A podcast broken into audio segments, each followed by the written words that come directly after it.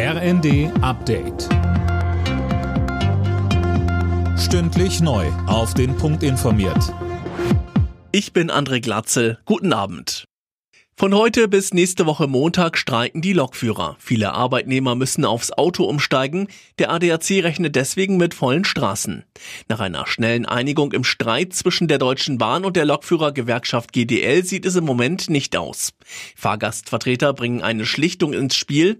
Detlef Neuss von ProBahn sagte uns, Auch Fahrgäste sind Arbeitnehmer, die zur Arbeit müssen und der Fahrgast ist nicht Tarifpartner. Er ist der Leidtragende, ohne selber aktiv etwas gegen diese Streitigkeiten unter den Tarifpartnern tun zu können. Und da sollte man jetzt auch von Seiten der Politik mal Appelle schicken, dass man sich da doch auf eine Schlichtung einigt.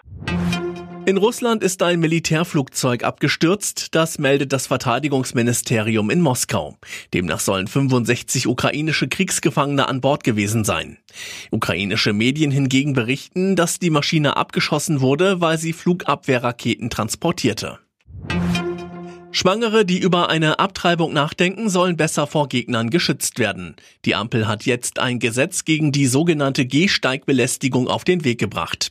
Mehr von Tim Britztrup. Immer wieder rotten sich Abtreibungsgegner vor Beratungseinrichtungen oder Praxen, die Schwangerschaftsabbrüche anbieten, zusammen. Für Schwangere, die eigentlich Rat suchen wollen, kann das zu einem echten Spießrutenlauf werden. Davor sollen sie in Zukunft besser geschützt werden. Abtreibungsgegner sollen die Frauen vor Beratungsstellen nicht mehr anquatschen dürfen. Bislang fehlt eine rechtliche Handhabe.